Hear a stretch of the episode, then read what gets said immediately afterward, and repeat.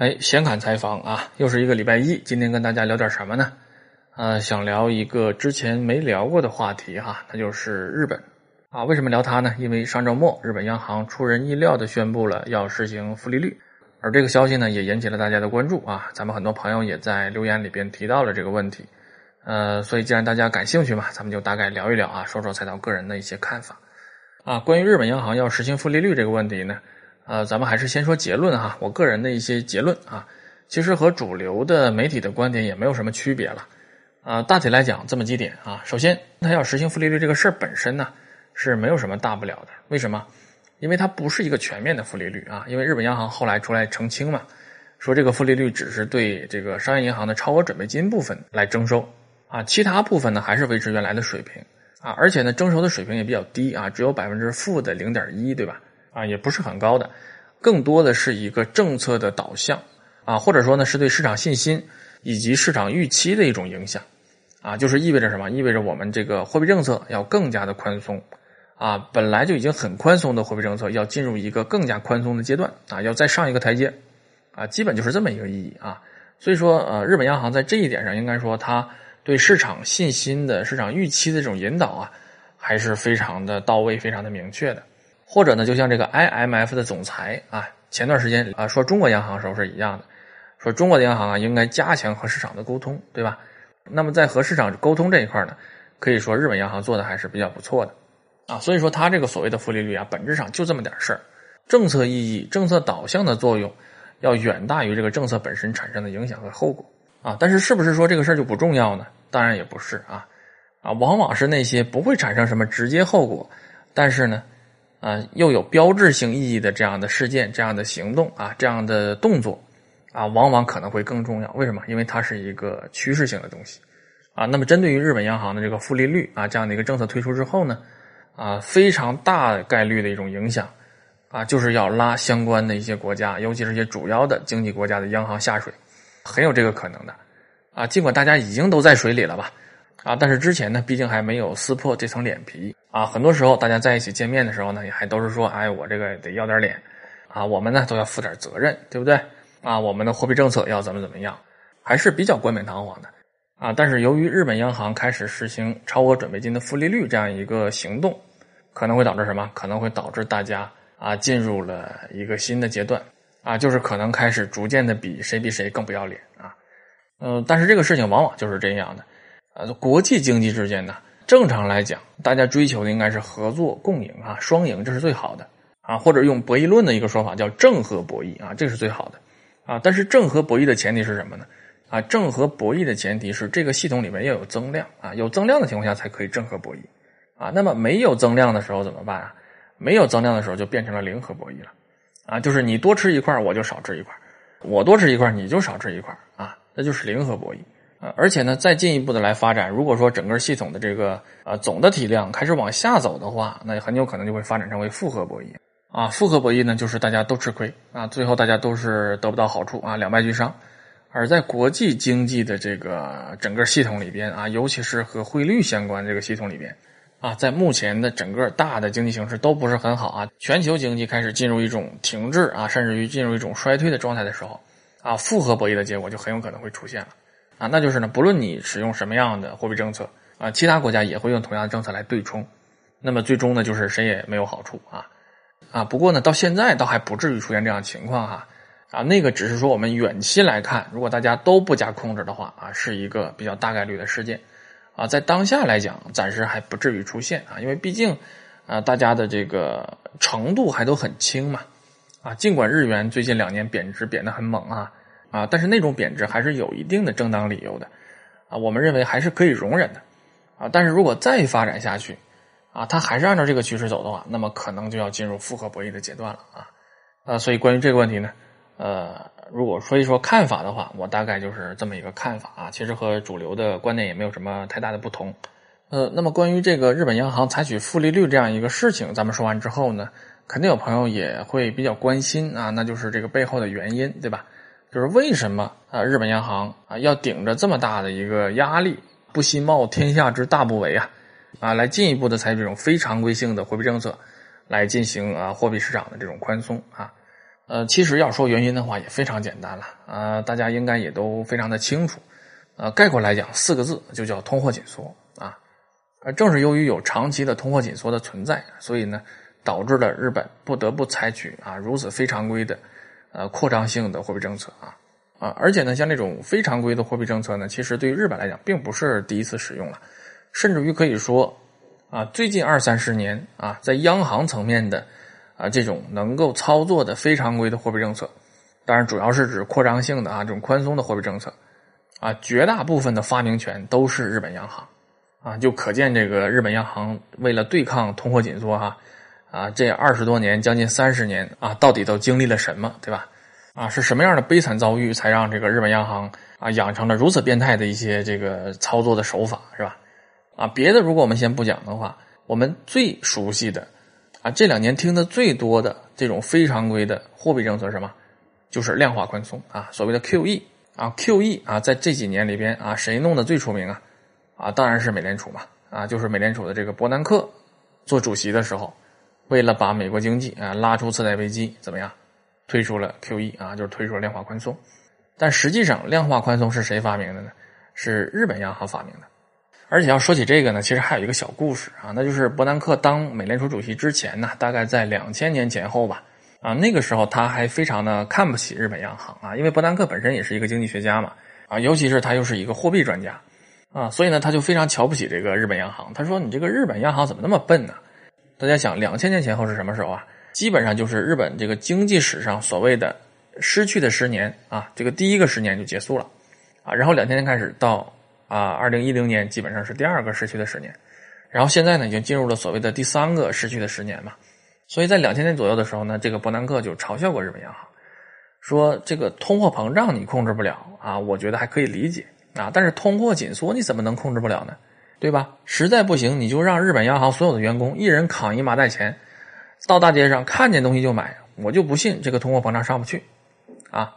当然，这个不是伯南克的原话了，对吧？啊，但是意思就是这个意思，啊，所以那个时候伯南克还嘲笑日本央行，啊，结果呢，这个事儿啊，他就那么巧，也就大概是七八年之后吧，美国发生了次贷危机，然后当时在美联储主席任上的是谁呀？就是这个伯南克，而也恰恰就是在这个时候，伯南克遇到了和日本央行当年遇到的同样的一模一样的问题，啊，然后当时有人还调侃这个伯南克嘛，说你当年不是说日本央行笨吗？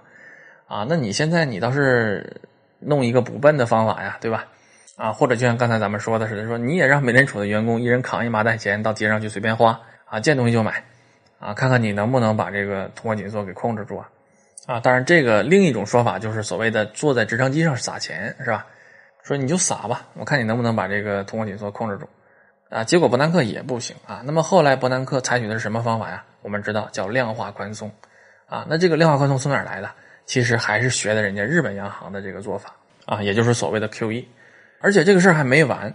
实际上呢，在呃伯南克当美联储主席的这个过程中啊，它不单实行了量化宽松啊，所谓的 QE 啊，不单实行了这个，在这个过程中呢，它还实行过另外一种政策啊，这个政策英文缩写其实也叫 QE 啊，所以大家一般就不太容易去区分它。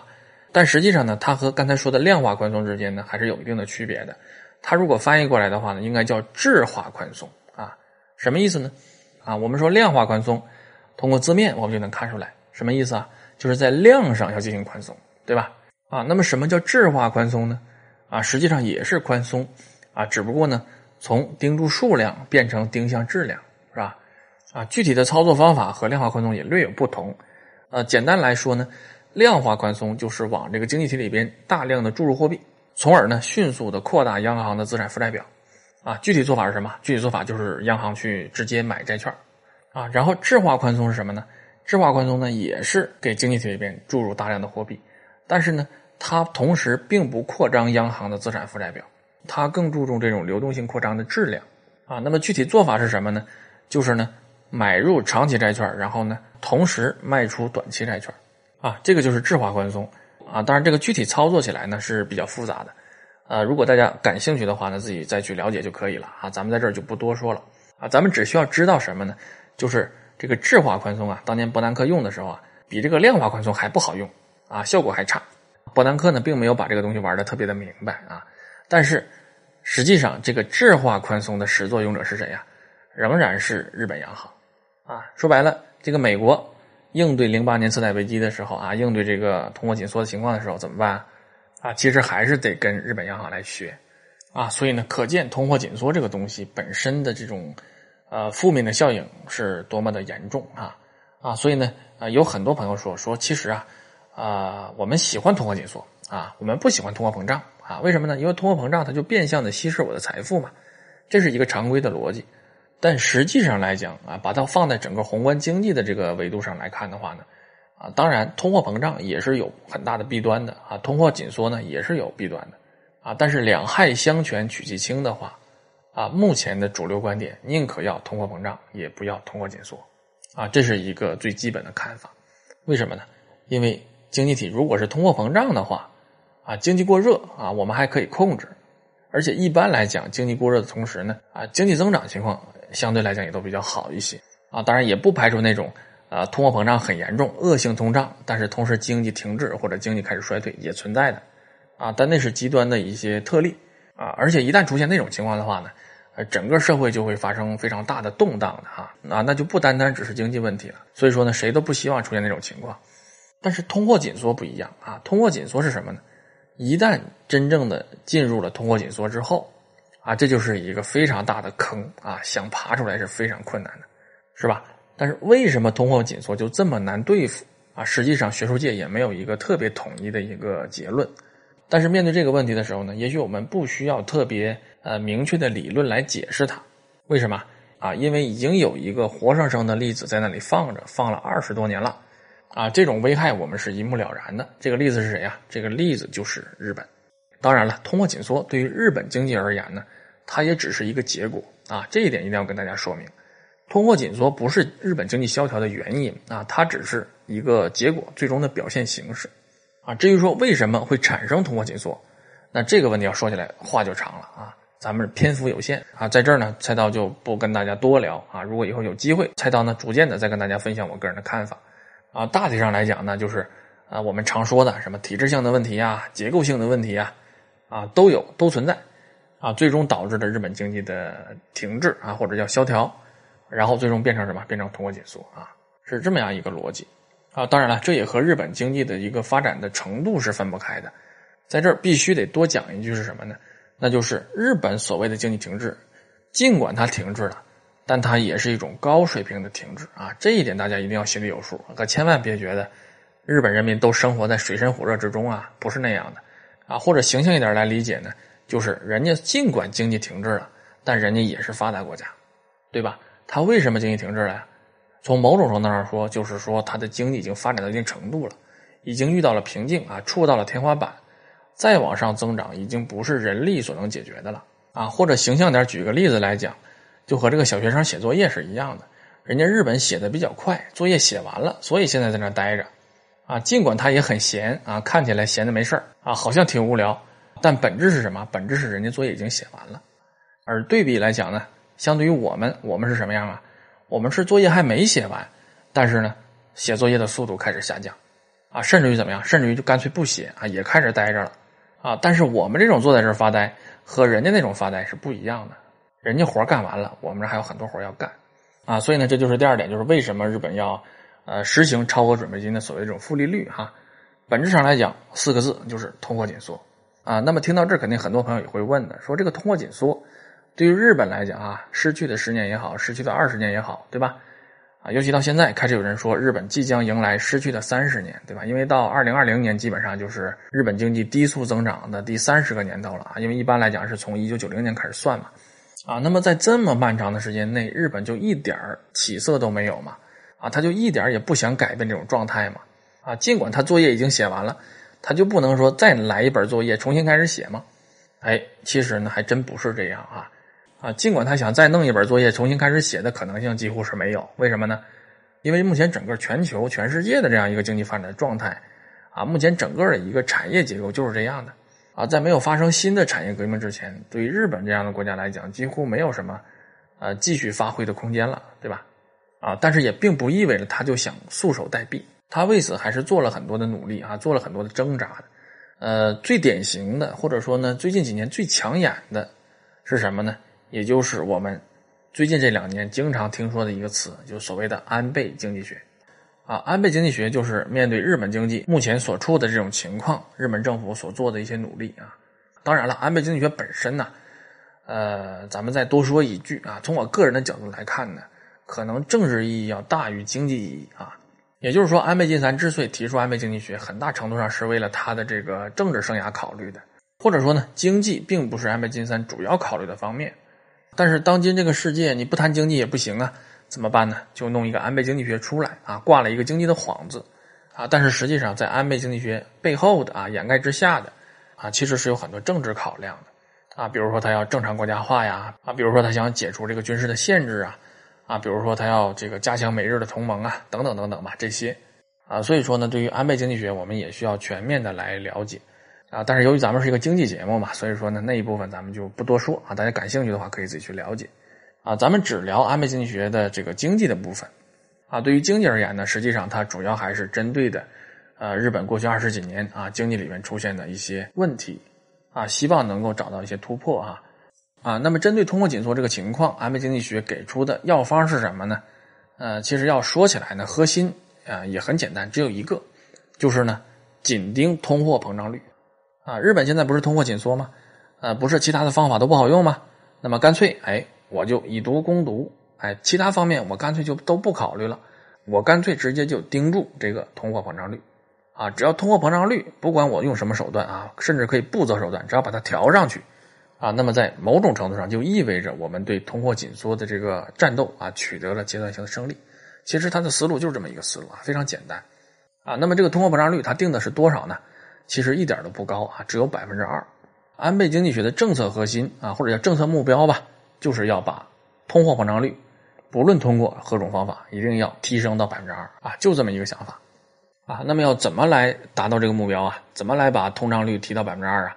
啊，配套的政策啊有三点，也就是所谓的这个安倍经济学的这个叫三支箭是吧？也就是说他在经济政策上的三个方面啊，哪三个方面呢？第一个啊叫做大胆的金融改革啊，第二个呢叫做机动的财政政策啊。啊，其实这是一种日本的说法哈。如果翻译成我们常理解的这个语言的话呢，啊，基本上就相当于是积极的货币政策啊，加上什么？加上灵活的财政政策啊，基本上就这个意思啊。然后第三个方面是什么呢？第三个方面就是要强化投资啊。但是它这个投资指的是什么？指的是民间的投资，而不是国家的投资啊啊。所以这个就是安倍经济学的三支箭。通过这三支箭啊，最终要达到一个什么目标啊？就是把通货膨胀率拉升到百分之二。啊，那么要再具体来讲的话是什么呀？在货币政策方面，那就是超级宽松的货币政策啊。除了上周啊宣布了开始这个实行负利率啊，除了原来一直实行的这个量化宽松啊，以及日本发明的啊伯南克学了但是没学太好的这个质化宽松，除了这些之外，还有什么？